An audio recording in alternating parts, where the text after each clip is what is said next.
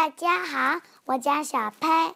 今天我给大家带来的故事名字叫做《压岁钱的故事》。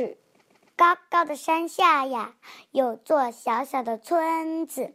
黑黑的夜里呀，传来滴滴的声音，呜呜。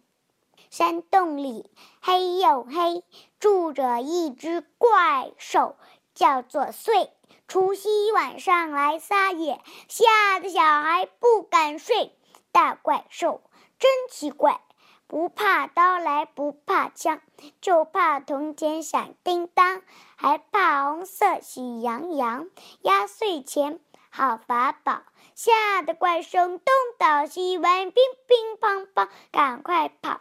大小孩，小小孩，安安心心睡好觉。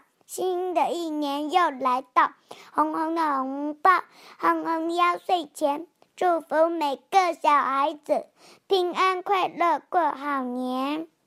谢谢大家，我的故事讲完了。